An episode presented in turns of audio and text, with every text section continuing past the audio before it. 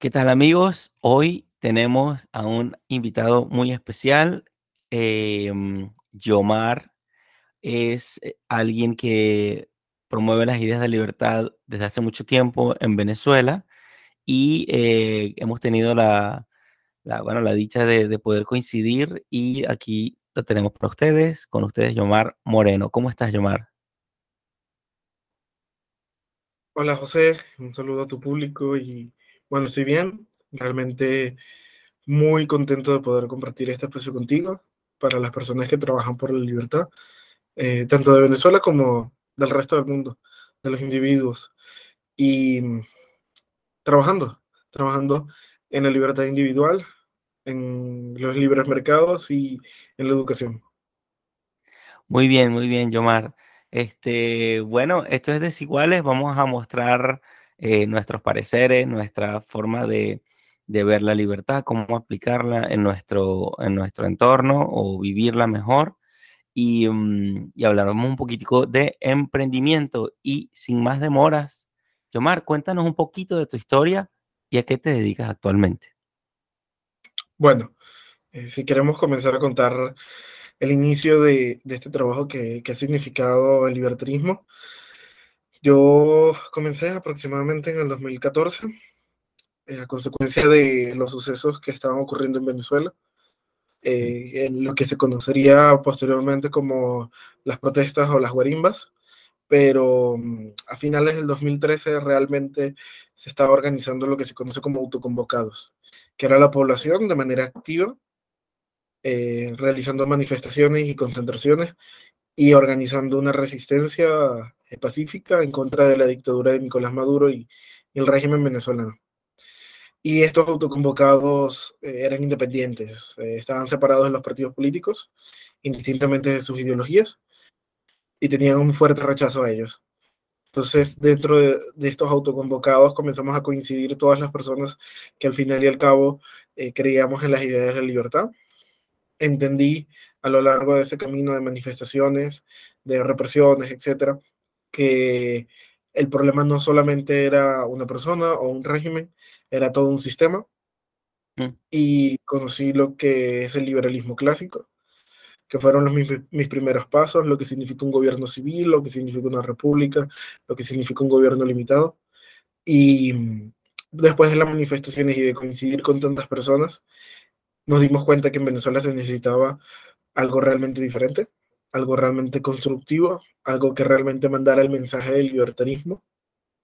Y con un grupo de amigos que participaron en las manifestaciones del 2013-2014 y que coincidimos, decidimos en el 2015 crear el Movimiento Libertario de Venezuela en la ciudad de Maracay, como el Instituto Luis Mises Venezuela.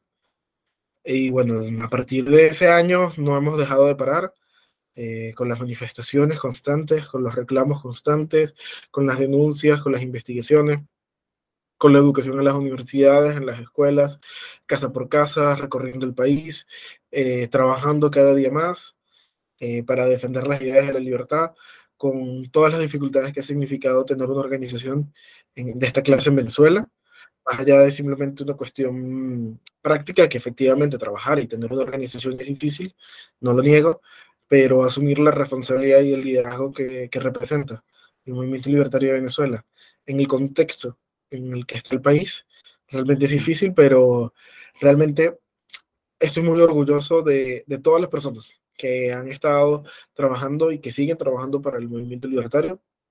Yo he visto con mis propios ojos cómo a lo largo de todos estos años han ido y venido organizaciones, han ido y venido partidos, han ido y ido líderes políticos que de una u otra manera eh, han fracasado efectivamente en sacar a la dictadura o han fracasado simplemente en educar a la población hmm. y, y, que se han rendido ante el régimen, ante las circunstancias, ante la crisis. Y estoy muy orgulloso que las personas que hoy forman parte del movimiento libertario no se hayan rendido, sigan adelante con todas las dificultades que esto significa. Y, y siendo conscientes que esta pelea no es a corto plazo, siendo conscientes que hemos sido derrotados en unos aspectos y hemos obtenido victorias en otros, y reconociendo las fallas, seguir avanzando.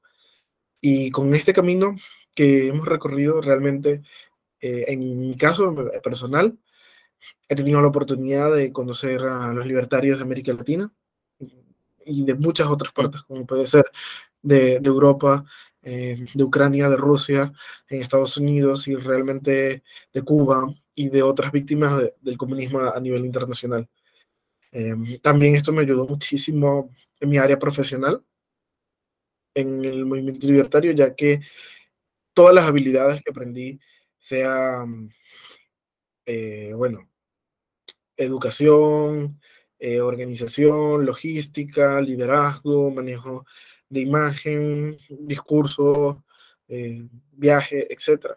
Me ha permitido desempeñar otras funciones, sea en mi área profesional, yo me dedico al diseño gráfico, y realmente el Movimiento Libertario, el Instituto Luis Mises, otras organizaciones como el Partido Libertario de España, el se dice Libertad, el Libertarian Party en Estados Unidos, el, los partidos libertarios en América Latina, actualmente la Alianza Libertaria de, de Iberoamérica, em, entre otras cosas, me han permitido a mí también desempeñar esa área y, dar mi grano de arena a algo tan importante como es la publicación y la edición de contenido para las ideas de la libertad, Actualmente quiero y estoy trabajando para, para que eso se consolide.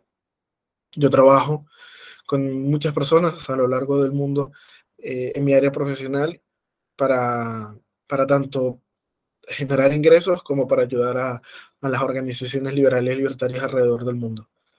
Y, y bueno, espero que, que, tenga éxito lo que te voy a comentar, pero estoy eh, construyendo un, un, una empresa para, dar obviamente mis servicios y, y, permitir dar otros servicios como pueden ser el marketing y el desarrollo web, pero con una filosofía distinta y es en, en la libertad. Um, efectivamente creo que, debemos, los que estamos fuera de Venezuela y que tenemos vocación emprendedora, que creemos en la propiedad privada, que creemos en el capitalismo, eh, ser coherentes con lo que decimos, ser coherentes con nuestras acciones, ser coherentes con nuestro discurso, muy distinto a, las ideas totalitarias que hay en el mundo, que afirman el control, que afirman el miedo y afirman salvar a la humanidad, pero en realidad son unos hipócritas. Eh, ¿para, ¿Para qué? Si la población venezolana, incluyéndonos a nosotros, eh, los que defendemos las ideas de la libertad con, con, con disciplina, podemos generar centros de emprendimiento, fuerzas de movimiento y generar un beneficio, podemos generar ese beneficio también para las ideas de la libertad. Entonces, no sé si esto te respondió tu pregunta, creo que tuve que resumir muchísimo porque, bueno, eh, Venezuela es muy convulsa. Actualmente, por las mismas circunstancias, me encuentro fuera de mi país, pero completamente conectado con lo que pasa allá y completamente conectado con la realidad tanto social como política que significa Venezuela, no solamente para los venezolanos, sino para el resto del mundo. Súper interesante. Wow, too much. Mucha información, pero muy, muy, muy bueno, Yomar. Eh, bueno, te quisiera pedir luego, mm, cuando pues, terminemos la entrevista, me compartas cualquier, cualquier link de personas o las organizaciones que para ponerlas en el video luego y que la audiencia pueda ver, aprender, conocer, para muchas personas es nuevo esto, incluso para mí en el sentido de ver y al haberte escuchado, eh, me da la impresión de que hay muchísimas, hay muchísimas organizaciones difundiendo la libertad. Vamos, que yo tengo una idea, pero, pero lo, cuando te escucho hablar, yo digo, wow, es que me parece que ya es demasiada gente. O sea, nunca es suficiente, nunca es mucho, ¿no? Pero eh, creo que sí hay mucha gente trabajando en esto, ¿no crees? Mira, yo soy muy fanático de, de la libertad y creo que la libertad nace de manera espontánea. Eh, como te comenté antes, los totalitarios utilizan el miedo y el control como argumentos, pero la libertad no tiene miedo y la libertad no necesita control. La libertad simplemente aflora, como cuando alguien deja una semilla de alguna planta y, crece espontáneamente en, en la hierba.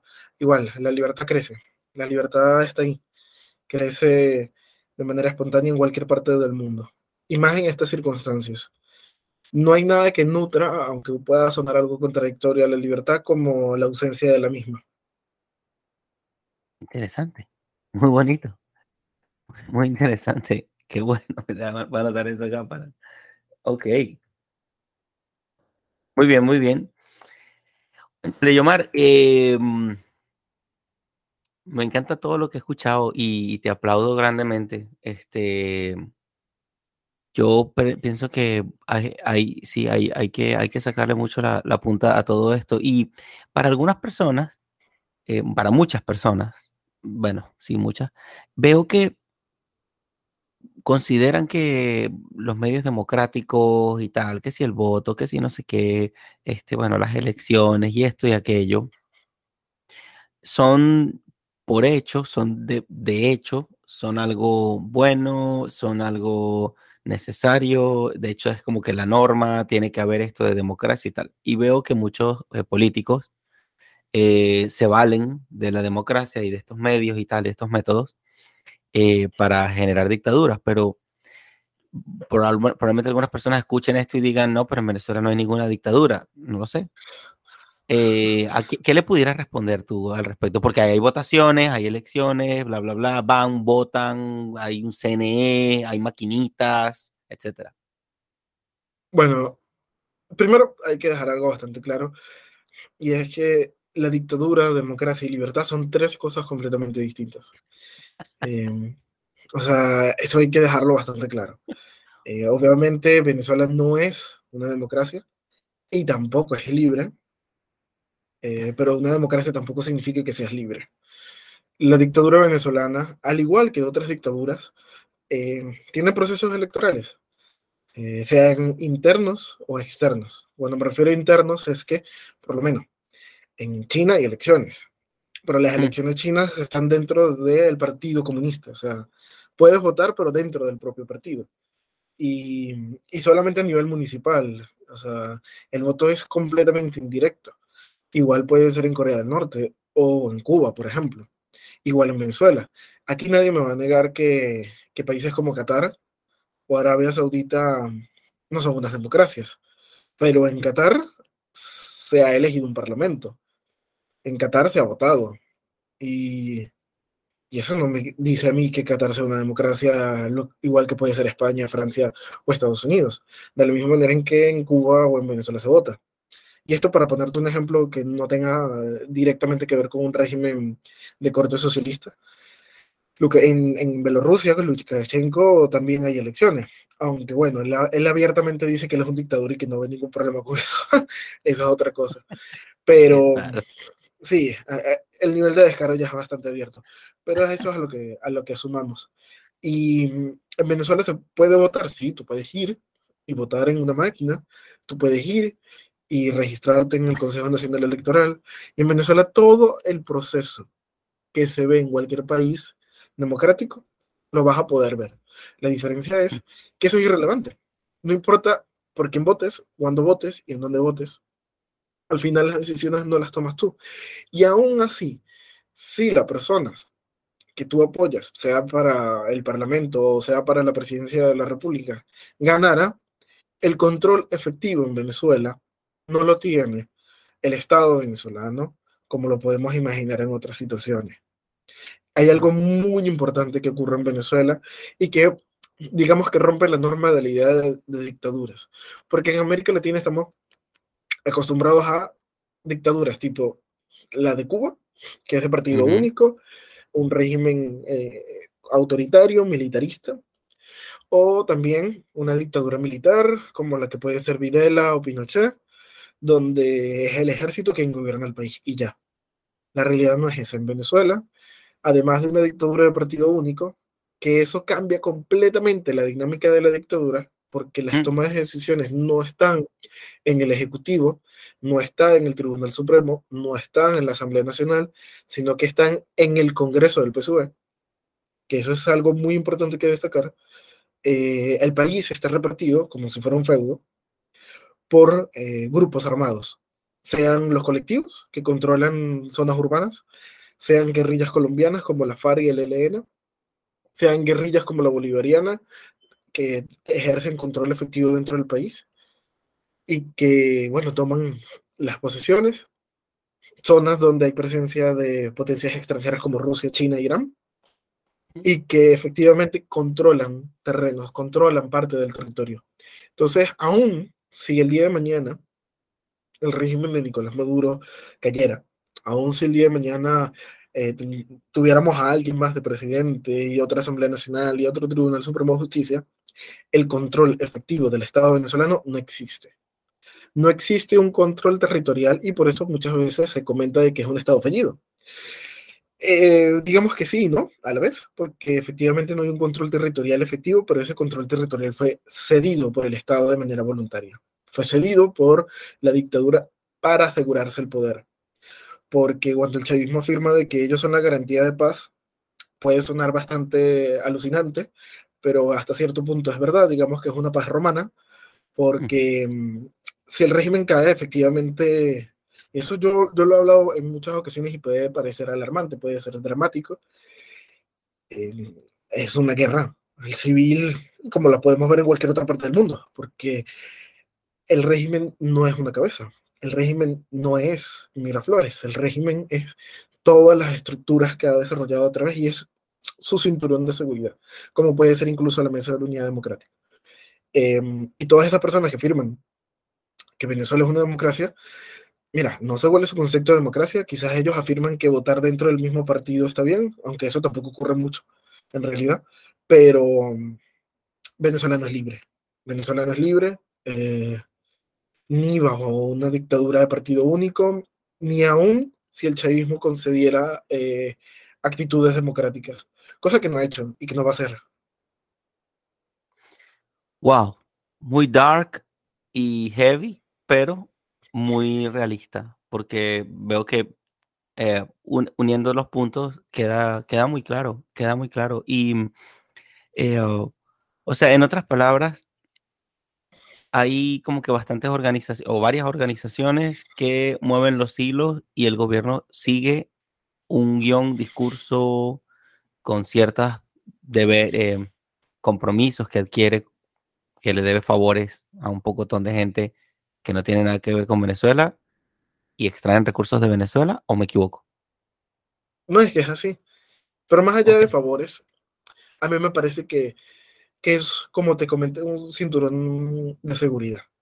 Mm. Si la dictadura venezolana fuera igual que la dictadura de Cuba, o la de Pinochet, o la de Videla, o la de Lukashenko, simplemente tumbando al dictador ya resolviste el problema. Pero en realidad este, el problema es otro. O sea, la dictadura es el primer paso de muchos pasos. Interesante. Em, veo y quiero hacer énfasis en esta idea porque es una, es una, lo que ocurre en Venezuela es un desarrollo evolutivo con E minúscula de, bueno, sí, de una especie de franquicia de dominio prácticamente, eh, bastante sofisticada. Y me gusta decirle a la gente que porque hay gente que se pone escéptica, dice, no, pero yo no veo esto, yo no veo tal cosa, yo no veo tal, yo veo aquí los militares, yo veo aquí los policías, yo veo a Maduro, Maduro es el problema, yo veo esto, esto, yo veo esto, esto, aquello. Incluso se pueden tildar de conspiranoico, porque situaciones similares eh, se pueden dar en, otros, en otras índoles. Y me gusta decir siempre que pensar que el mal no existe y que pensar que el mal no es sofisticado es demasiado caro. Demasiado caro nadie puede pagar eso. Y quizá por eso, pues también, o el precio de, pensar que el mal no existe, que todo es así como un muñeco de juguete, es demasiado costoso. Perdona, quería hacer esa intervención.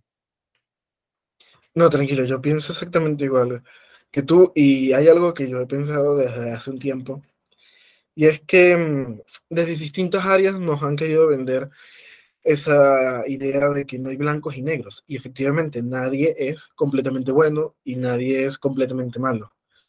Pero el mal no está en las personas por ser personas, está en sus acciones. Hmm. Y el mal puro sí existe. Y no es que los regímenes autoritarios crean que están haciendo el bien. No, efectivamente ellos saben que están haciendo mal y lo hacen de manera intencional. Es organizado y orquestado. Y puede sonar conspiranoico, porque tú ves a los militares, tú ves a la policía. Pero ¿qué control efectivo tiene la policía y qué control efectivo tiene el ejército? Una de las cosas que, y, y yo lo he recalcado, porque aquí se afirma de que Venezuela es una dictadura militarista, etc. Una de las primeras cosas que hizo el régimen venezolano al llegar al poder fue desmantelar la institución militar.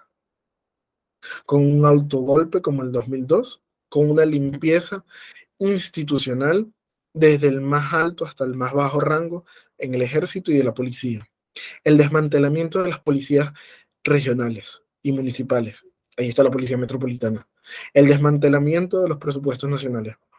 El régimen venezolano de manera intencional orquestó una destrucción institucional del ejército y de la policía, incluyendo la Guardia Nacional y todo. Hoy, efectivamente, nosotros los vemos en los puestos fronterizos, etcétera, pero ellos son tan fuertes como usted al momento de ejercer control sobre los grupos armados, sobre las guerrillas, sobre los grupos mafiosos, sobre el narcotráfico. El régimen venezolano no tiene control efectivo porque ellos han decidido cederlo. El chavismo es simplemente la cara, digamos, estatal. La fachada, la fachada. La fachada de una organización terrorista. Y por eso el Estado venezolano es un Estado terrorista, igual que puede ser eh, los talibanes de Afganistán, el régimen de Teherán o el régimen de Vladimir Putin. Obviamente hay una gran diversidad, no estoy diciendo de que no haya diferencias, no quiero que me digan que entonces estoy diciendo que Rusia y Venezuela son iguales, para nada, pero sí en que Venezuela efectivamente tiene un presidente, tiene una Asamblea Nacional, tiene un Tribunal Supremo de Justicia, tiene una policía, tiene un ejército, pero ellos no son los que toman las decisiones. Las decisiones las toma el PSUV dentro de su Congreso. Y después se dice al público, las decisiones no las toma el ejército ni la Policía Nacional ni las policías regionales. La toma el PSUV y los grupos armados. Por algo muy sencillo, vemos que el, Ejército de Liberación Nacional no está negociando en Cuba, no está negociando en Nicaragua, no está negociando en México, no está negociando en Bolivia, está negociando en Caracas, igual que se hizo con muchas otras guerrillas. Efectivamente, no es un diálogo binacional como lo podemos imaginar. Es un diálogo entre una organización terrorista y otros estados y la población. Pero el régimen venezolano no es un régimen como lo que podríamos imaginar, como comenté anteriormente, como el de Cuba o, el de Pinochet o el de Videla. Eh, hay, hay, hay algo que dice Fernando Díaz Villanueva que, y probablemente lo dice otra gente también, que la, la historia uno la entiende décadas después. Esto es algo a considerar para todos nosotros, porque yo, yo, yo creo que casi siempre lo menciono en las entrevistas. Yo tengo un part-time y yo entrevisto, eh, yo entreno personas para limpiar carros y he entrenado muchísima gente de Cuba y siempre me gusta tener una, bueno, ganármelos de amigos, nada, los aprecio mucho. Eh, en fin, pienso que les enseño un oficio que los puede defender para el resto de su vida. No se van a morir de hambre si saben limpiar un carro, cinco carros esos muchachos no se van a morir de hambre. Y em, quiero decir que nosotros tenemos como una, una tarea, tú lo mencionabas arriba, educativa, porque interpretar, decodificar, eh, saber leer lo que ocurre a nuestro alrededor es una disciplina potente pero que se tiene que sudar. O sea, todo lo que tú me dices, tienes un análisis muy profundo, eh, delicado también, te sobran razones para estar fuera de Venezuela. Eh, y pienso que, bueno, porque mencionaste la idea de educar, a la población.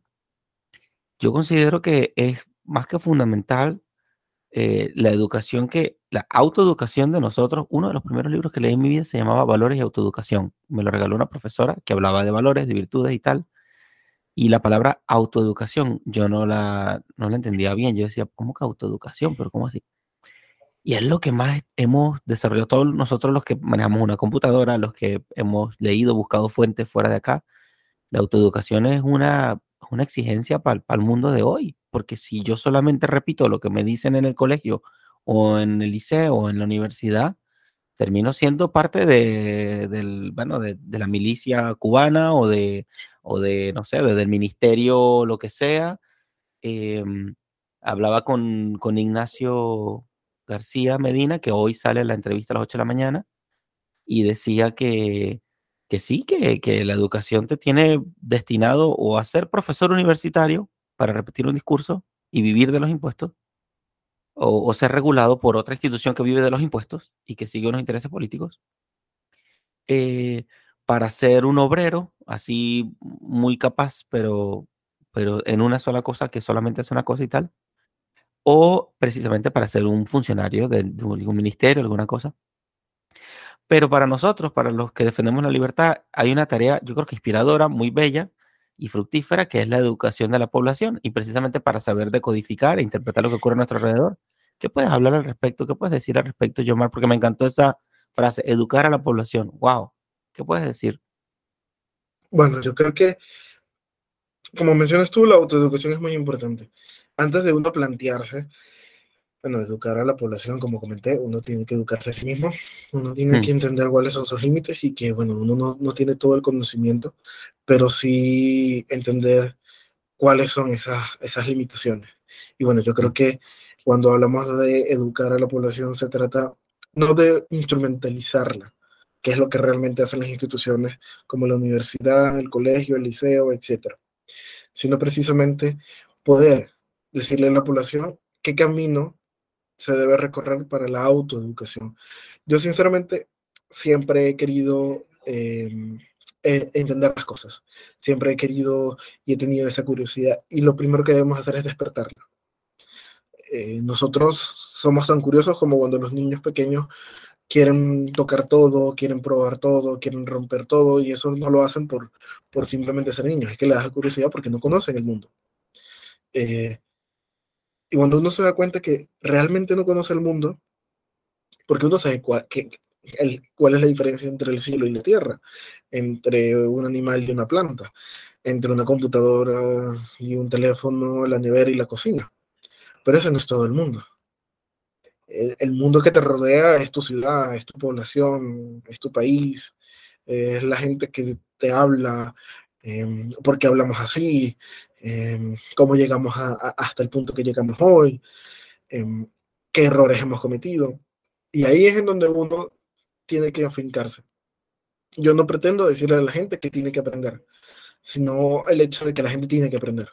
Si te da curiosidad algo, investigalo, trabájalo. Efectivamente, hay gente que no tiene esas mismas herramientas, pero igual que la libertad, la educación genuina nace de manera espontánea yo, quiero hacer un, comentario de, alguien que yo sigo y que realmente mm, me parece admirable, que es el profesor Antonio Canova, que, en Venezuela tiene, no digamos que en sus manos un proyecto, sino un proceso de investigación y desarrollo de educación espontánea en Venezuela, donde mm. en los barrios, en las urbanizaciones, en los sectores populares, eh, indistintamente de que si son adeptos o no al régimen, han nacido escuelas privadas en donde la gente estudia, en donde la gente va, se educa, donde la gente aprende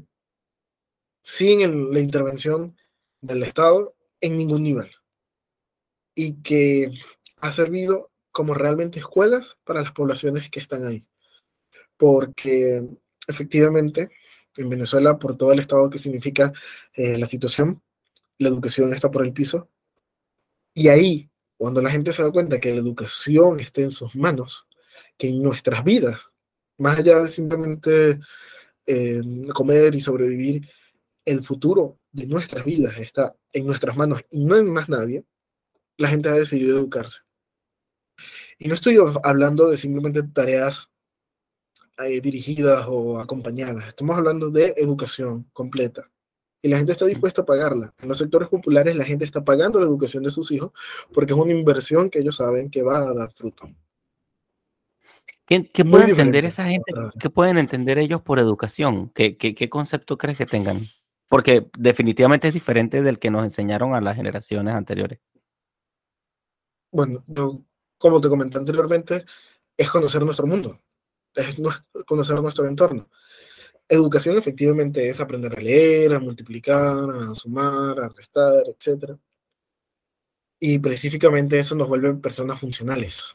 Como mencionas tú, eh, y eso es algo que eh, está bien registrado, la educación moderna, aún hoy en día está diseñada para la revolución industrial, que es simplemente una persona que sabe fabricar algún producto una línea de producción y ya. Porque precisamente eso era lo que se necesitaba. Pero hoy en día eso ya pasó. Realmente la mayoría de la población, para no decir toda, tiene las capacidades suficientes para trabajar en una fábrica. Eh, pero los trabajos más especializados y lo que significa aprender realmente es los valores, los principios, eh, eh, la, curiosidad, y nuestro entorno, en qué mundo vivimos. Y de eso se trata la educación. La educación no se trata de, de una tabla de multiplicar o, o si Chávez o Bolívar fueron buenos, sino precisamente de educación para desarrollar esa curiosidad y para desarrollar los valores y principios que necesitamos para desenvolvernos en la sociedad. Y por desgracia eso ya no está en las instituciones educativas. A lo mejor estuvieron en algún momento, creo que nunca, pero por eso creo que la educación en casa es más relevante e importante que las instituciones. Y lo digo con, con, toda la seguridad porque todo lo que yo sé, todo lo que yo hago y todo lo que yo he desarrollado ha sido por mí. No ha sido por la primaria, no ha sido por, por el kinder ni por el liceo y mucho menos por una universidad. Ha sido solamente por mí, por tener conexión a internet y por poder aprender. Y listo. Y hoy en día estoy donde estoy gracias a eso y, gracias a mi familia y gracias a, lo que realmente he aprendido y no gracias a una institución. Muy bien, me encanta. Y mm, muy bien, yo quisiera luego en otro momento hacerte otra entrevista para que me hables un poco de, mm, de esto de diseño y programación desde el marco de la libertad, que sería un tema súper, súper interesante, muy, muy interesante te invito a que pues, en algún momento prepares algo y, le hablemos a la gente de, eso, porque pareciera que las computadoras como que nos, nos liberan, y de hecho nos han liberado bastante, digamos. Pero ¿a qué nivel? ¿Y comparado con qué? ¿Y con qué propósito? Y así. Entonces, esas preguntas no las podría responder. Me encantaría hacer una entrevista como que específica de eso, porque creo que va a tener bastante utilidad para mucha gente. ¿Y cómo fue tu acercamiento? veo que sí, que desde 2014 y todo aquello, pero eh, pues como que tenías claras una, una, ya como que estabas determinado al tema de la libertad, me da la impresión, y cómo llegaste a ese punto, porque a mí nunca me hablaron de, de libertad así directamente o, o, como pensum universitario, ni como pensum en, en el liceo o bachillerato sí tuve mi primer encuentro con la palabra libertad, así como que de epifanía, fue, había un sacerdote hablando en, la, en, un colegio que yo estudié, y él estaba urgido por enseñarnos la idea de la libertad. ¿Qué era la libertad? Yo estaba pensando en jugar Nintendo y, jugar fútbol y whatever, lo propio de un muchacho joven y tal, de un adolescente. Pero eh, yo sí sentí, porque se entendía que él quería hablar. ¿Qué, ¿Quién levanta la mano? ¿Qué creen que es la libertad? Levanta la mano, ¿qué crees que es la libertad? Y esto, ¿y qué tú crees que es la libertad? ¿Y tú qué tú crees que es la libertad? Y no sé, por cuestiones de, y esto creo que nunca lo había contado en una, en una entrevista, eh, por cuestiones de Dios, supongo yo, eh, dije, pues pienso que la libertad es como que, que nadie te impida las cosas o algo así. Y él dijo, sí, efectivamente, ven acá, eso quiere decir esto, esto y lo otro. Pero eso quedó ahí. Y esa semilla dio frutos al punto de que ahora, bueno, del apóstol de la libertad, vamos a hablar de la libertad de emprendimiento, no sé qué, el Estado, bla, bla, bla, bla, vamos a entrevistar gente, párate temprano, haz esto, aquello. ¿Cómo fue tu encuentro con la libertad? ¿O tú entrar en conciencia con la idea de la libertad? Bueno, yo creo que, que entró un poco de, de conciencia. Quizás en mis circunstancias me lo demandaron. Eh, desde pequeño, efectivamente, sí, sí, y hoy en día también, no lo voy a negar, estoy súper pendiente de, de poder eh, tener entretenimiento, sea jugando un videojuego, viendo una película o salir un día con, con mis amigos. Lógico, pero, exacto. Eh, los defensores de la libertad somos humanos como cualquier otra persona, pero desde que soy bastante pequeño me di cuenta que mi entorno estaba muy politizado. Hmm. Eh, mi familia, bueno, mi, madre tuvo que salir de, de Caracas y, y, apartarse de su trabajo porque, mm, bueno, el chavismo comenzó a limpiar la nómina de, del, del, ministerio.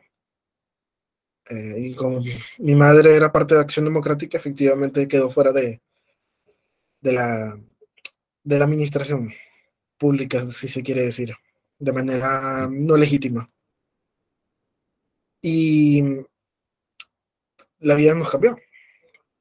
Y esos cambios se vieron reflejando en que la situación del país estaba empeorando y yo me hacía la pregunta por qué yo tengo que dejar de darme este gusto, por qué yo tengo que dejar de gastar este dinero, por qué mi dinero ya no vale, eh, por qué hay tantos problemas, por qué hay tantas discusiones, por qué cuando estoy viendo televisión lo que veo es un señor gordo hablando sobre imperialismo y de socialismo, este, la propaganda del Estado, por qué cuando salgo a la plaza hay un muñeco enorme de Hugo Chávez, este, por qué todo es rojo, sea, me hago estas preguntas, ¿por qué mi entorno se ha radicalizado?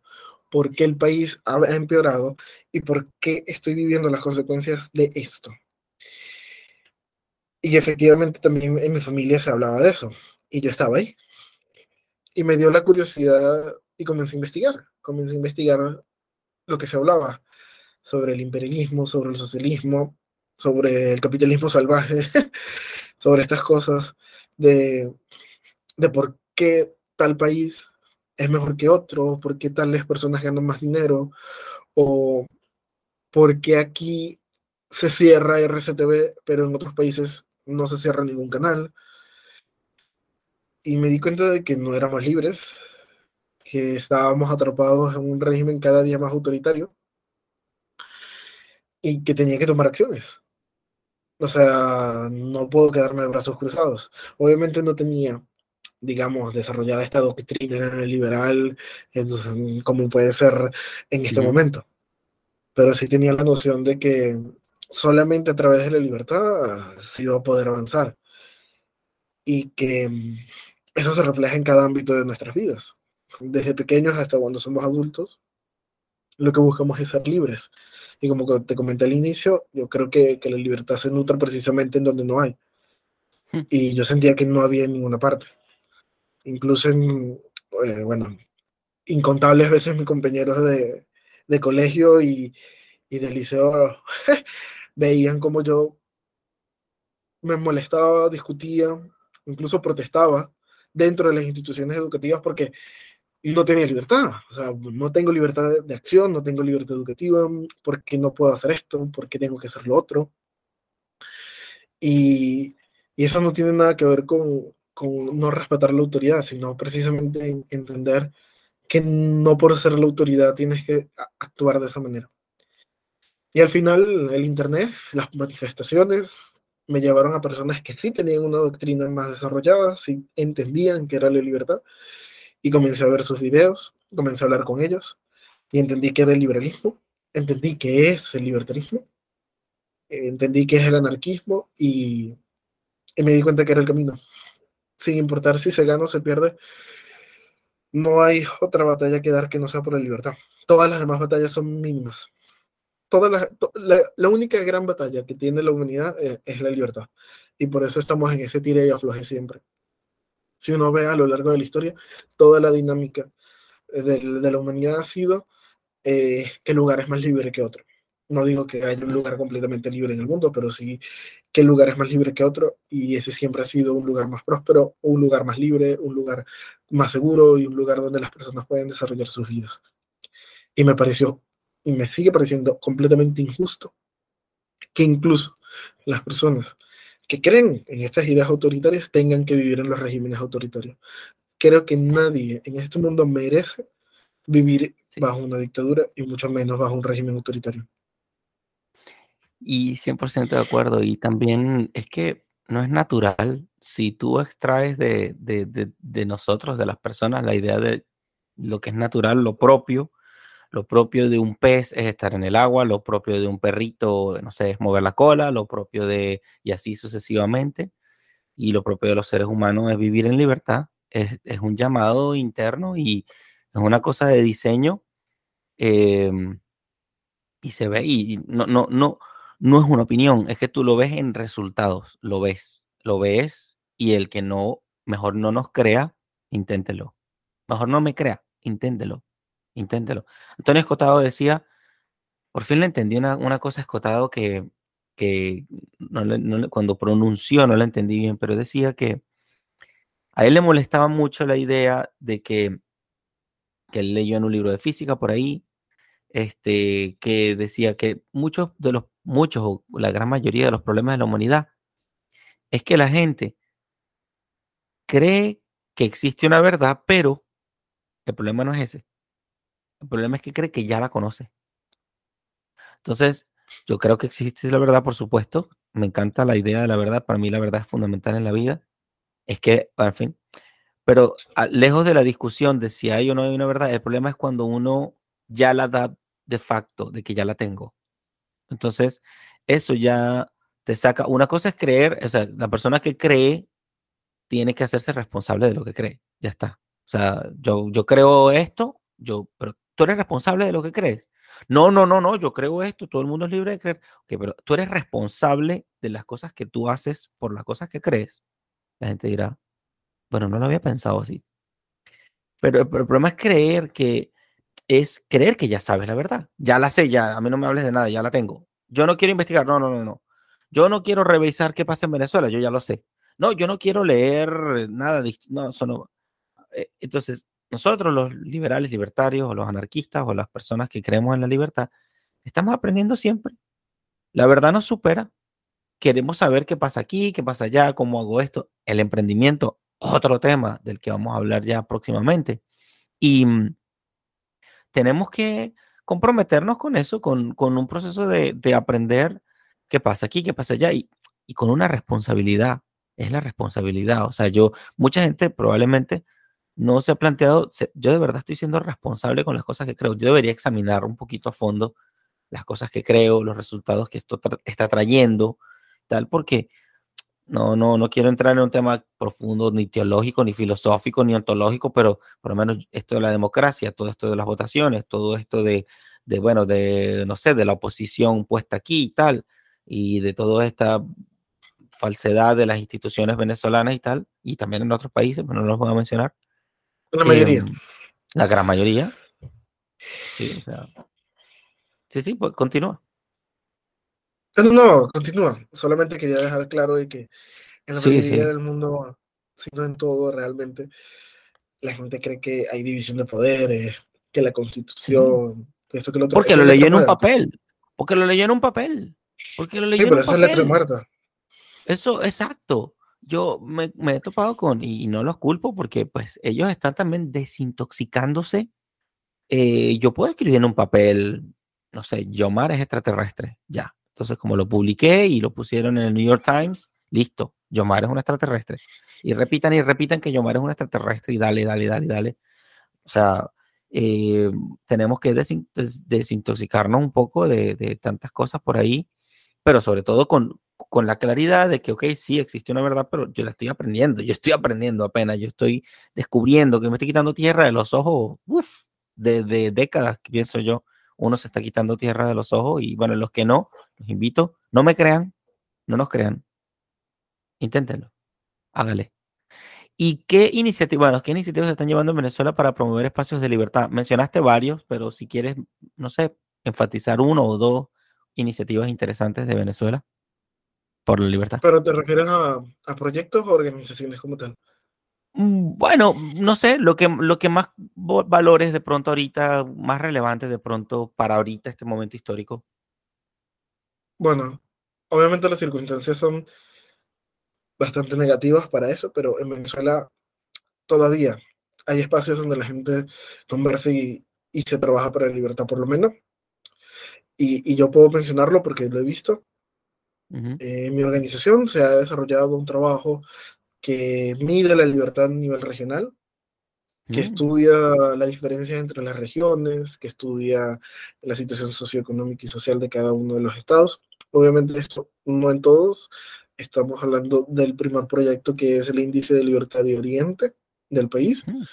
Em, y bueno, otros proyectos como pueden ser los de Se dice Libertad, eh, también los círculos de lectura del movimiento libertario, los space que están programados en, en Twitter, como también eh, distintos proyectos en los estados donde las personas eh, están en este momento directamente educándose de manera espontánea, como lo comenté anteriormente, en, en, en, los estudios y desarrollos que, que, ha elaborado el profesor Antonio Conado sobre la educación espontánea en Venezuela, sobre cómo las instituciones privadas están surgiendo de la nada, como cuando crece hierba en el pasto, de manera espontánea, sin ninguna orden, sin ningún agente centralizado. Ahí están haciendo. Y la gente se está educando, la gente está aprendiendo y está pagando por ello, aun cuando la gente afirma que no se puede pagar por la educación. Este, entonces, la libertad nace de manera espontánea y en distintos lugares de manera simultánea. Es como la vida. Eh, y, y, es bastante similar a lo que menciona. Es la naturaleza. La vida surge de manera espontánea en distintas partes del mundo. Igual es la libertad. La libertad imita y es la realidad del hombre. Me encanta, me fascina. Eh, me, me, siento interesado en conocer a ese señor Antonio Canoa, dijiste. ¿Es Canoa? Sí, eh, sí. Yo, yo te puedo comentar y, contactar con él. Em, y para que veas los proyectos que ha desarrollado, realmente son muy buenos. Y, y, creo que ahí está la clave de todo, entender de que la libertad nace de manera espontánea. Y más en el contexto que vemos hoy en día, donde profesores de todas las, desde los colegios hasta las universidades estatales en Venezuela, están manifestando y saliendo a las calles por una situación que es real la, educación tradicional en Venezuela. Efectivamente, yo no estoy aquí defendiendo a las instituciones tradicionales, pero la educación en Venezuela está destruida, está desmantelada, tanto por la infraestructura como por los salarios y las condiciones laborales y los controles que tiene el ministerio sobre la educación. Ministerio que no debería existir. Este, y los manifestantes y los profesores que están saliendo a la calle tienen que ser acompañados, tienen que ser ver que las personas que defienden la libertad empatizan con ellos, los entienden y que tenemos una alternativa. Me suena súper bien, súper bien. Y bueno, eh, bien, eh, es bueno que todos, todos los que nos escuchan sientan un poco de, interés en, en, conocer, en aprender, en, parece que, eh, digamos, nosotros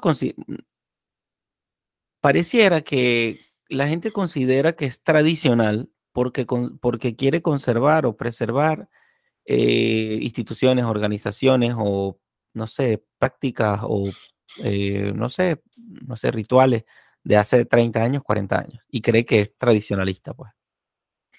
Y de pronto sería conveniente ir un, poco más atrás y un poco más atrás y un poco más atrás y ver realmente dónde está la raíz de las cosas. Y en este proceso que eh, si te lo tomas en serio, pues lleva tiempo y bastante disciplina, como lo has dicho, em, uno comienza a descubrir que, que realmente pues las cosas fueron buenas en un momento cuando se tenía claro que se quería era defender la libertad, que se quería era defender la elección de la gente, que se quería defender la verdadera educación en la que la gente aprende, no solo se informa, aprende, desarrolla habilidades y así sucesivamente, eh, monta un negocio y se vuelve, se convierte en proveedor, resuelve problemas de verdad, pero la lectura de hace tantos años, no 50, ni siquiera 100 años, estoy hablando de mucho más atrás, tú empiezas a, dar la con la raíz del asunto y dices, ok, creo que algo anda mal.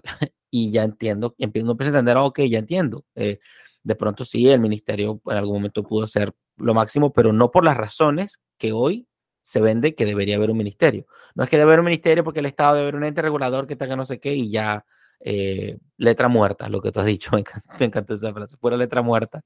Entonces, pues nosotros estamos redescubriendo eso, los principios que llevaron la sociedad a ser lo que fue en algún momento, los años 50, eh, probablemente no, bueno, había un dictador, Pérez Jiménez y tal. Bueno, es que yo no defiendo los años 50 por Pérez Jiménez. De pronto era una de las cuestiones del entorno o de las circunstancias, pero que tú tengas una moneda súper fuerte, de las más fuertes del mundo, que tú tengas, no sé, X, Y, yo me acuerdo, mis, mis abuelos viajaban a Estados Unidos cuando les daba la gana y así sucesivamente y tal. Y la vida no es solo viajar cuando uno le da la gana, pero la vida es que tú estés en capacidades de desarrollarte, de sacar adelante tu plan de vida y, y sí, viajar cuando te da la gana. Y el emprendimiento que es para ti, que, que eres, te veo súper emprendedor, tienes cosas tuyas, desde el movimiento libertario hasta tus cuestiones personales y tal. Em, pregunto, ¿es importante? ¿Tiene alguna conexión con la libertad? ¿Qué, ¿Qué me puedes decir?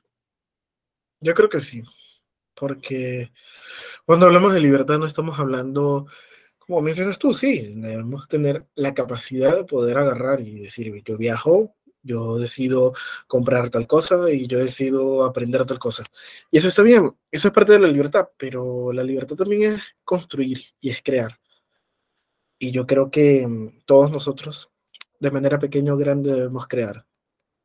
Y eso pasa tanto, digamos, de manera personal, y esto ya son valores que, yo bueno, son míos los comparto, pero no significa que otras personas tienen que tenerlo. Desde formar una familia, que es crear, cómo de crear tu empresa, cómo educar a la gente, o simplemente estar ahí para las otras personas. Y si tu camino es ayudar a otras personas, estás creando. Si tu camino es hacer una familia, estás creando. Si tu camino es educarte, estás creando. Si tu camino es hacer un podcast, estás creando.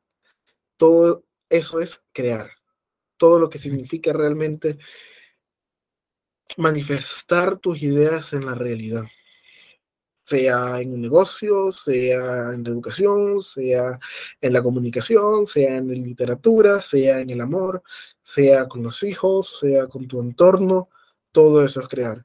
Y un emprendedor no solamente es la persona que está generando ingresos económicos, sino que está generando un capital, generando un conocimiento como tal.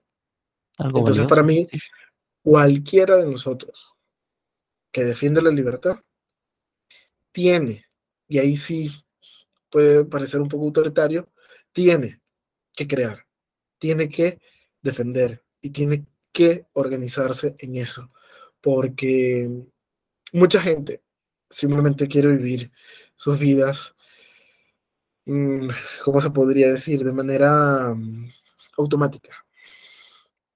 Pero debemos crear, crear. Y no necesitas crear para otros. Necesitas simplemente crear para ti mismo. Ya todo lo demás va a venir solo. Por eso para mí el emprendimiento es sumamente importante. Y realmente los emprendedores son los generadores de todo en el mundo, básicamente. Desde la educación, hasta la comida, los negocios eh, y los materiales que tenemos. Em, y incluso cuando una persona va a terapia, cuando una persona va al médico, cuando una persona decide estudiar, cuando una persona incluso decide dejar la universidad, estamos hablando de personas que están creando. Hay personas que todos los días crean y eh, fallar es natural. Lo que no es natural es no crear. Por eso, cuando vemos a nuestro alrededor, vemos grandes ciudades, y vemos que en los últimos, la humanidad no tiene, o sea, como civilización sí tiene unos cuantos milenios, pero la humanidad como especie no tiene ni un millón de años y hemos creado todo lo que está a nuestro alrededor. Y es completamente natural. Es tan natural que vemos como los animales crean, desde una colmena de, avispas y un hormiguero hasta eh, manadas y lenguaje y comunicación. Todos los creamos todos estamos generando y el emprendimiento es completamente natural. Me encanta, sí, y quienes quieran profundizar más en esto, Eh, me fascina Huerta de Soto y él cuando habla de la empresarialidad o de la iniciativa emprendedora o de, la función empresarial, nos enseña un poco de eso. Hay un episodio de Desiguales de estas entrevistas que mm, hablaba José Ali Márquez y me encantó porque él explicó un poco cómo la, la, la creación o la creatividad también de nosotros eh, comenzó con una palabra, la creación, no sé, divina de Dios comienza con la palabra, y bueno, y si no crees en Dios, no, no pasa nada, en la libertad caben también los que no creen. Eh, aquí tú en, en, la iniciativa empresarial o emprendedora, tú creas desde la cabeza, desde la palabra, y luego vas a la acción, y, mm, y sí, todos tenemos eso, y, y, eso no es contradictorio con ser empleado, no es contradictorio ni, ni es aislado de, de quien quiera de pronto, ¿no? Yo tengo más iniciativas, no sé, de, caridad, eso sí, con lo propio, no caridad con lo ajeno. no es eh, caridad. sí, o sea, em, y también que, que, nosotros vivir la caridad, porque hay gente que se asusta, ¿no? Dice, bueno, pero y, y si se te ocurre un, un cohete, si se te ocurre una pistola, si se te ocurre tal, no te preocupes, ya a alguien se le ocurrió, ya lo hizo y lo regularon, no te preocupes. Este, eh, y puedes hacerlo con y sin, y aunque no te parezca y tal, pero es, es, la creación, cuando tú eres emprendedor o empresario o, te decides por emprender, iniciar algo, lo haces con responsabilidad. Tú eres accountable, eres responsable de tus acciones. Pienso que ah, muchas, muchas veces me han dicho y he escuchado la idea de que la libertad y la responsabilidad son dos caras de la misma moneda y tal. Ahora voy entendiendo, después de años, que la responsabilidad es lo que le da sustento a la libertad. Incluso que una persona no pueda ser responsable está castrado en su libertad. O sea, no, no, no, no, me cuesta entender una libertad sin responsabilidad. Y hay gente que se enamora que el libertinaje, porque el libertinaje, porque el libertinaje, porque el libertinaje es gente que no hace nada, hace las cosas sin tal. No te preocupes que el libertinaje siempre va a existir. No te preocupes no te preocupes. Es que me parece que el mayor libertinaje es, hacerle promoción al libertinaje y, huirle al libertinaje es de lo peor. Yo prefiero enfrentar el libertinaje con responsabilidad. Yo lo enfrento. ¿Qué pasa con el libertinaje? No, la gente a mí, me parece, a, mí me parece sumamente descarado que se señale a otras personas en su estilo de vida y se les acuse de libertinaje cuando estas personas van a ser responsables de sus actos. Y la gente que dice que se prohíba, se controle o se regule, precisamente le está quitando la responsabilidad a la otra persona. Cuando tú controlas y regulas el comportamiento de otras personas, estás, en primera instancia, promoviendo el libertinaje, porque precisamente el libertinaje es la falta de responsabilidad.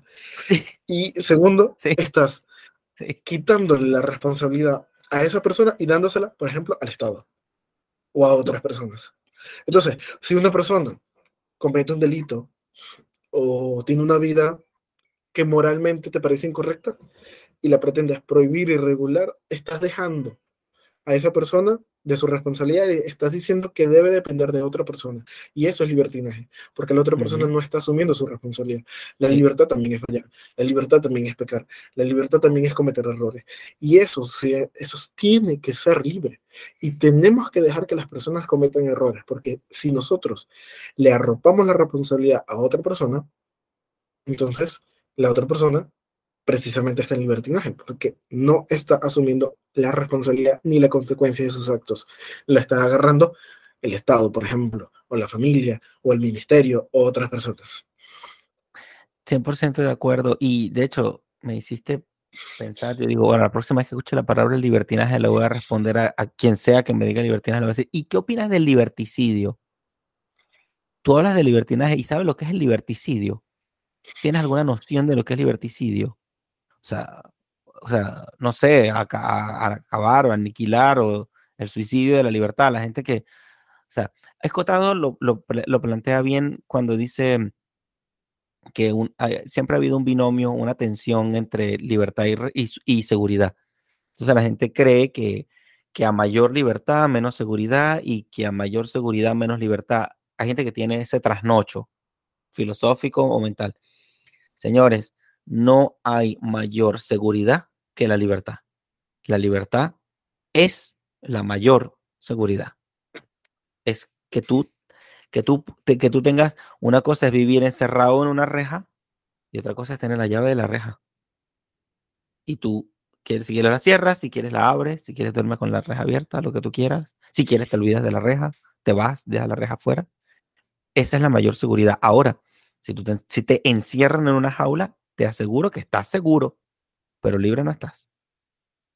Yo, yo voy a parafrasear a, a Jefferson, creo que es a Jefferson, cuando afirma que prefiero la inseguridad de la libertad que la seguridad de la esclavitud.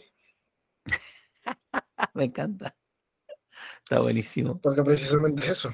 Y los argumentos que la gente utiliza para el control y la regulación son los mismos argumentos que usaban los esclavistas. Decían que cómo era posible que, que liberáramos a los esclavos cuando los esclavos no saben qué es vivir en libertad. y que ellos le dan la comida, el techo y la seguridad, la educación, la salud, porque tener un esclavo también significaba cubrir todo lo que significa su vida. Y a mí me parece que esos son los argumentos de los políticos que quieren darnos todo y regular todo y de las personas que pretenden mantener el control de la gente. La esclavitud no es obligarte a ti a trabajar en un campo de algodón o en una siembra de cacao, sino precisamente controlar todo tu vida. Me encanta, me encanta, me encanta. Qué claridad, Yomar, qué claridad para decir eso. O sea, los argumentos son los mismos de los esclavistas. Me, me encanta, me fascina. Claro, es que es así. Es que uno lee los libros de los esclavistas y los argumentos son, nosotros le damos comida, nosotros le damos techo, nosotros le damos seguridad. Entonces, ¿para qué vamos a dejar que sean libres si ellos no saben qué es ser libre? Y muchos esclavos voluntariamente tampoco querían dejar de ser esclavos porque tenían miedo de precisamente no tener nada de eso garantizado. Claro. Entonces, cada vez que alguien está diciendo eso, es literalmente promover la esclavitud, que, es precisamente lo que vemos hoy en día. Me encanta, me encanta. Estos muchachos de Tertulia Ermitaña, eh, a quienes les mando un saludo, eh, eh, Max, ellos hicieron un video de una palabra que, como una especie de enfermedad que inventaron para, ¿cómo se llama la palabra? Para denunciar a los esclavos que estaban enfermos, que tenían un virus, y era que el virus era querer ser libre. E, eso tenía un nombre, eso tenía un nombre. Yo te, te voy a pasar el video y te voy a poner en contacto con ellos. Ellos están en Uruguay, súper buena gente. Bueno, los quiero muchísimo y, yo creo que les va a venir bien conocerse y hacer algo juntos también. Em, sí, eh, eh, él, está enfermo porque él quiere ser libre, tiene un problema.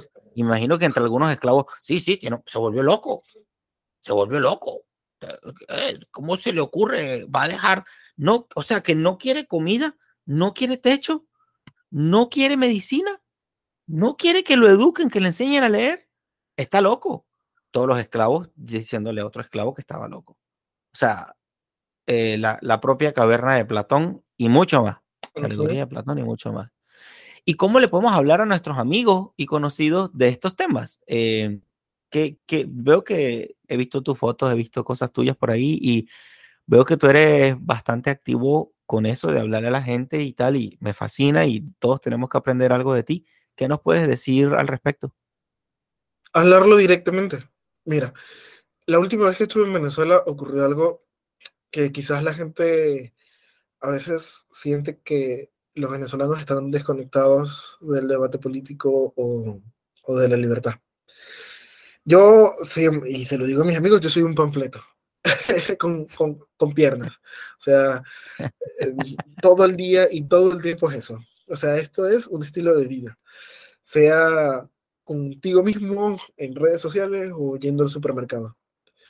Y en muchas ocasiones, intencionalmente, y eso lo digo abiertamente, estoy en la calle hablando de esto, eh, con un amigo, lo que sea, en voz alta para que todo el mundo me escuche. Porque hay que ser un panfleto, hay que ser un panfleto.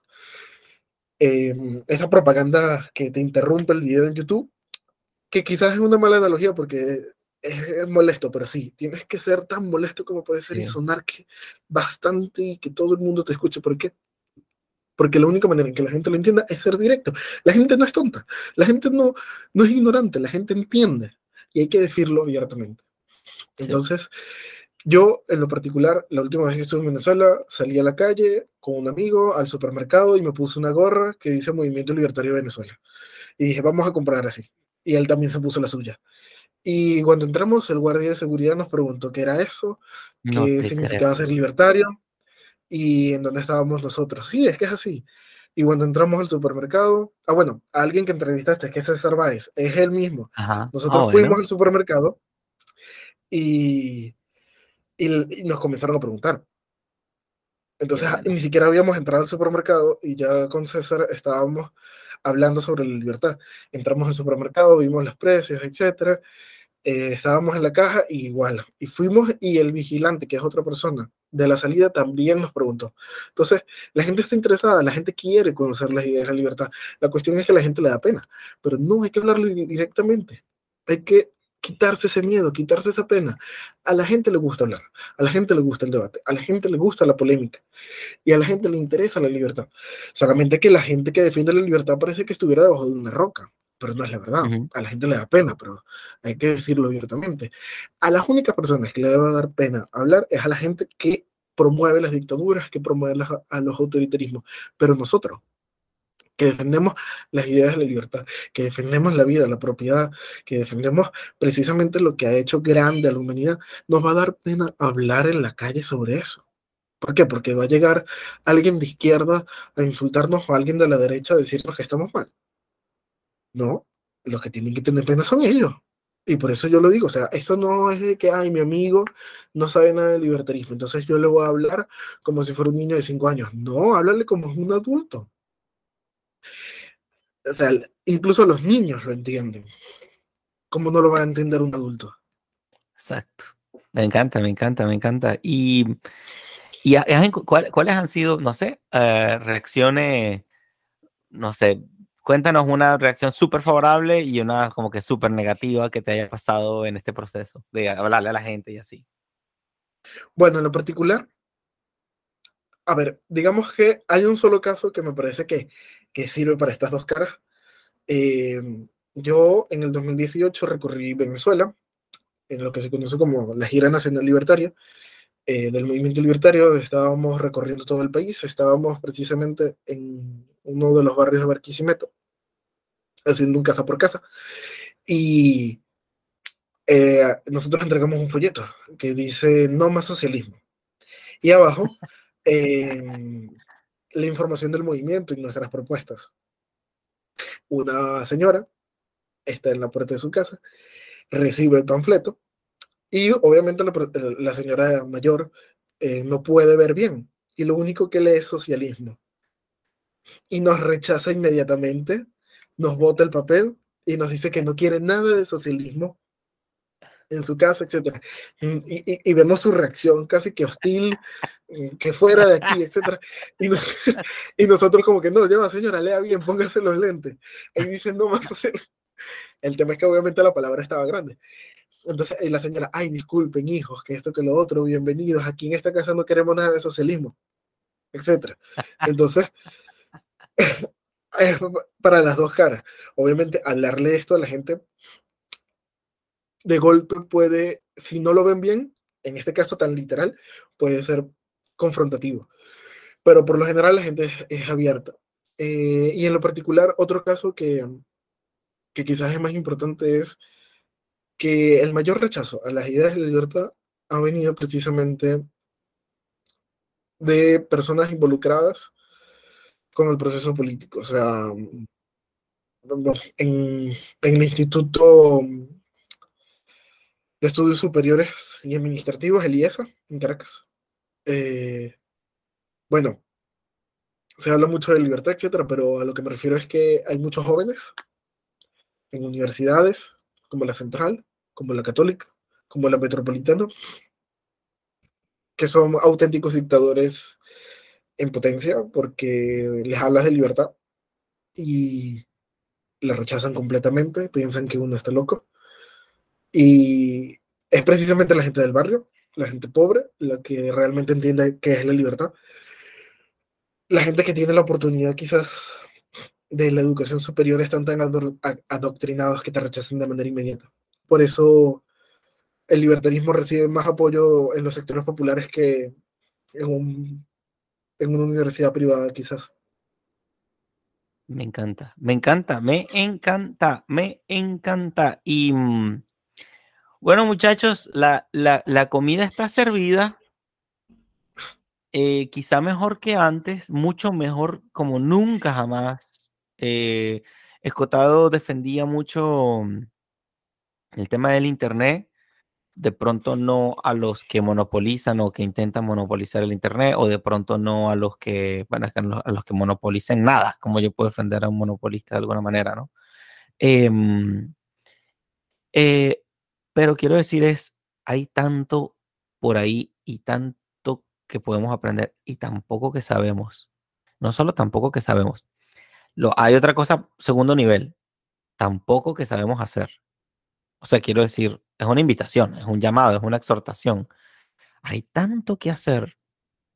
Eh, y cuanto más hacemos, más nos medimos en las opiniones, más nos medimos en, no sé, en, sí, en, en cualquier juicio que podamos tener con otra persona o eh, menos enemigos empezamos, más, más enemigos sí, por todos lados. Yo hago enemigos por todos lados. Y cuando yo no hago enemigos, yo digo, coño, algo estoy haciendo mal. o sea, no, no enemigo que me quiera matar, ¿ah? pero sí detractores, opositores, no sé. Y la vida me pasó con unos amigos que quiero muchísimo. Yo, como todos los que defendemos la libertad, somos bichos raros, gracias a Dios, gracias a Dios. Qué bueno que, qué bueno que somos unos bichos raros todos. Eh, me acuerdo que yo le hablé a un par de amigos, estaban metidos con el tema del chavismo en aquel entonces, y la, la vida dio tantas vueltas. Y después terminaron diciendo, oye, Belandia, ¿sabes? Tenías razón en esto. Y yo digo, bendito Dios. O sea, ya para mí eso, yo ya creo casi que me puedo morir tranquilo, porque yo, que yo le pueda, que yo pueda haber sido testimonio para alguien, para algo que esta persona se quitó algo de los ojos, una tierra de los ojos y diga, coño, bueno, pero la cena está servida, el, el la comida está a la vista, todo para que aprendamos más, estudiemos más y tal, y, y, y nos desarrollemos más como seres humanos, no como un proyecto de ser humano, sino como verdaderos seres humanos. Hay una pregunta fantasma secreta y peligrosa que te hizo Santiago Duzán, que lleva el proyecto Academia Libertaria en Colombia, que lo entrevisté hace poco. Fue mi, ante, mi, mi, previous, mi previo eh, entrevistado. Y él le hizo una pregunta al siguiente entrevistado y saliste tú. Hoy entrevisto a dos personas más. Uh, y, uno está en España y el otro está en Argentina. Entonces, te adelantaste, te tocó la pregunta a ti y qué fino que te tocó, qué bueno que te tocó porque ha sido un tema central, un tema propio de, toda la conversación. Un hilo, hay un hilo de todo esto en la conversación que hemos tenido. Santiago Duzán, a quien le mando un saludo, te hizo la siguiente pregunta. Para el avance de la libertad, prepárate, Yomar. ¿Hay cabida para las universidades en el futuro? tómate tu tiempo, tómate un minuto y piensa la respuesta, organiza la idea para darla y así. Si entendemos universidad, lo que hoy tenemos, no. ¡Wow! ¡Qué interesante! ¿Y cómo así? Cuéntame. ¿Cómo, es, ¿Cómo, es, eso? Bueno, mira, em, es que hay distintos modelos de universidad. La universidad que tenemos en América Latina es una universidad diseñada para, digamos, instrumentalizar especialidades. O sea, tú estudias medicina, entonces tú te vas a especializar en esta área. Tú estudias ciencias políticas, tú estudias internacionalismo, tú estudias em, derecho, etc. Y las universidades no desarrollan investigaciones en la mayoría de los casos en América Latina. Como podríamos ver, y eso me parece que es una tendencia que se está globalizando en Estados Unidos. En Estados Unidos, las universidades becan al 90% más o menos de, la, del número de estudiantes. Y no porque las universidades sean benevolentes, sino que el grueso, sino el 100% de los ingresos netos de las universidades privadas en Estados Unidos es gracias a las patentes, gracias a que venden ideas, proyectos, investigaciones. Y eso ha permitido precisamente que los estudiantes puedan recibir becas, porque a las universidades les interesa seguir generando ingresos a través de la investigación. Y eso en Europa se está comenzando a copiar. Y en realidad también en China, en Asia principalmente es en donde están copiando el modelo estadounidense de universidad. Y me parece que ese es el camino. Las universidades no van a estar para hacerte médico, para hacerte profesor, para hacerte abogado, cosa que sí va a seguir existiendo, no lo voy a negar, es necesario. Pero el grueso de las personas que van a la universidad, efectivamente, pueden especializarse en esa área sin necesidad de ir a la universidad. Obviamente, como mencioné, creo que el derecho y la medicina son cosas que efectivamente necesitan eso, pero no sé hasta qué punto. Y eso lo vemos hoy en día gracias a la tecnología. Hay educación en línea, certificada, sumamente superior a, la que hay en la universidad. Si no digo que ya es completamente superior a la que hay en la universidad. Y estamos a las puertas de una revolución completa de la educación gracias a la inteligencia artificial. Entonces, es la investigación el camino de las universidades. Porque, bueno, como venezolanos en este caso, pero también como latinoamericanos, vemos a las universidades como que, bueno, yo entro y en cinco o seis años ya soy un profesional. Esa universidad está muerta. O sea, le quedan unos años, unas décadas quizás como mucho es la universidad que dice, mira, vamos a investigar y vamos a buscar desarrollar un mejor avión, vamos a una mejor medicina, etc. Y es ahí en donde están los ingresos de las universidades, en donde va a poder avanzar la universidad. Pero la universidad como institución de, de instrumentalización está desapareciendo. Hoy en día, incluso cuando vemos por qué hay tantas dificultades para que las personas consigan trabajos, es porque la mayoría de la población estudia en la universidad y están logrando poder graduarse de la universidad por primera vez en la humanidad. Pero no son especializados. No son personas que trabajan en áreas especializadas, son la población genérica. Y las empresas lo saben. Y precisamente la gente especializada o se especializó fuera de la universidad o cuando terminó su carrera, hizo un doctorado, un máster o lo que sea. Y ahí está el desarrollo, la especialización. No está en estudiar cinco o seis años alguna carrera y ya. Eh, está más allá de informarse y, eso es la, diferencia entre... Eh, es que, es que muy interesante ese debate, me encanta también. Eh, una cosa es información, otra conocimiento y otra superior es la habilidad el emprendimiento eh, te lleva hacia la habilidad. Tú no puedes decir, yo soy emprendedor porque yo sé de emprendimiento. Yo sé de emprendimiento, yo soy emprendedor. No. Ah, está en el hacer. Eh, ¿Qué le dirías a quienes dicen, no, pero es que en mi universidad hay un departamento de investigación? ¿Cómo es que no hay investigación? ¿Qué le pudieras decir? Bueno, mira, todas las universidades tienen un departamento de investigación y todas las universidades tienen investigaciones, sean pequeñas, grandes, pocas o muchas. Pero lo que yo estoy afirmando aquí es que hoy en día, para no decir todas, porque realmente no es así, pero la mayoría, al menos en América Latina y en Europa, su, el grueso de los ingresos y del trabajo de las universidades es en sus estudiantes, en su profesor, en sus parciales y en cobrar sus semestres. O sacar un profesional. Y ese modelo ha generado precisamente tanta frustración, ansiedad y estrés de las personas que salen de las universidades y no consiguen un trabajo. O de un sistema educativo quebrado, porque es la verdad. Y las universidades, que, y lo podemos ver, el ranking de las universidades más importantes, las mejores universidades del mundo, las universidades mejor valoradas, las universidades que tienen lo mejor de lo mejor, son precisamente las que desarrollan investigación. Porque sí, educan, sí, hay aulas de clase, etc. Pero tu universidad está a la altura de esas investigaciones. Tu universidad invierte lo mismo que invierte esas universidades en educación, en, investigación. Quizás tú me estás diciendo, no, que es una universidad en Bolivia, obviamente no tiene tanto dinero. Pero, por ejemplo, aquí en España vemos que hay tesis y hay investigaciones sobre feminismo, eh, sobre igualdad de género, sobre si el color rojo es femenino, masculino o no binario.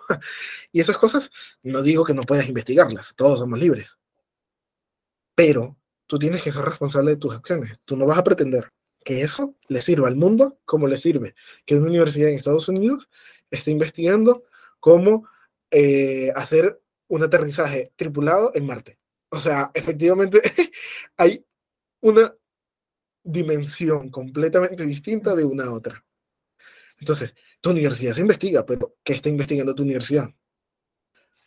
Porque, porque las universidades, porque, porque, porque cuando vemos los grandes inventos, efectivamente esto tiene más desarrollo gracias al capitalismo y todo eso, pero por lo menos Bolivia tiene una de las reservas de litio más grandes del mundo. ¿Y por qué sus universidades no están investigando sobre eso como puede ser en otras partes del mundo? Incluso, incluso ¿por qué no están investigando? Ah, no, no, continúa, disculpa. Que incluso, ¿por qué porque Venezuela está mal y empiezan a hablar de las ideas? Ya eh, estarían ya hablando de las ideas de la libertad y estarían ya diciendo, bueno, mira, ya alguien descubrió que así, no, que tú no puedes regular los precios. Y esto, y como se encontró esto aquí en esta universidad, no regular los precios porque hemos encontrado esto, estamos, estamos trabajando con estos capitales o con estas empresas y tal, no sé qué, es, que, la, es que la universidad crezca puertas afuera de la universidad, porque la universidad adentro se engordan en nóminas, se engordan en gastos, se engordan en asociacionismo, en monopolio, en ranking, ranking, rango, rango, escalafón, escalafón, y, ya se vuelve una trampa de capitales. Eso ahí, un, nuevo de capitales. Lo vemos a veces por ahí. Y precisamente las universidades que dan un problema, dan respuesta a un problema y que no saben implementar, no es que se enteraron, no es que se enteraron, es que están implementando cosas que la universidad que puede decir con, con cara limpia, puede decir, no, he luchado por una Venezuela mejor. No, pero hay muchos que precisamente lo que han hecho es, no, no, nosotros hemos tenido una nombre de estudiantes. Yo, he tenido esa, inquietud, ¿cómo es posible que el mundo actual esté como está? Yo creo que no a todo el mundo le gusta el mundo actual. Eh, algunos estamos trabajando para transformar la realidad, otros sencillamente, nada, se quejan y tal, pero que la universidad no se puede lavar después de tanto paridos, con minúsculo, con título y tal. Y es, cosa inaudita, o sea, son décadas y décadas, o si un siglo, la universidad no sé si tiene uno o dos siglos ya históricamente, pero el mundo actual no vive en conformidad con, con, bueno, con las premisas de la investigación, con las premisas del pensamiento crítico, con las premisas de, del conocimiento práctico, con las premisas del emprendimiento, con las premisas de, la, de manejar eh, habilidades sociales, con no, no, no, no. Mm, de por lo menos del ciclo profesional para abajo, me atrevo a decir que un día, una quinta parte, una parte, Ahora leer y escribir bien. Leer bien, interpretar bien, escribir bien. Yo conocí a un profesor que le pregunté, qué profesor? Me dijo, redacción. Le dije, ¿cómo que redacción? ¿Solo redacción? Y él me respondió, ¿te parece poco? y digo, ok. Me dijo respuesta. Wow. Bueno, esa es la respuesta, esa es la respuesta común. Así es. Bueno, eh, querido, bueno, yo, también di mi parecer sobre el tema de la universidad. Eh, yo me acuerdo cuando estudié industrial, más el penso de estudio, la oferta, queremos producir un de crítico y tal. Entonces, todo en una clase o sustenta o, algo y hace el ridículo defiendes, tú defiendes el pensamiento crítico, no te veo si eres una persona disidente, si no sabes establecer un debate, además, hubo una cátedra de debate en otra universidad de estilo. Eh, recuerdo que si queremos producir un profesional para el mundo actual, pero como mundo actual, si yo estoy a cinco años vamos a graduar en cinco años, ni siquiera tenemos idea de cómo va a ser el mundo en cinco años.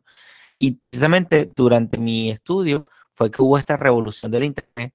Pero yo estudié en el 2004, del 2004 al 2009, 2010, Em, y el mundo cambió.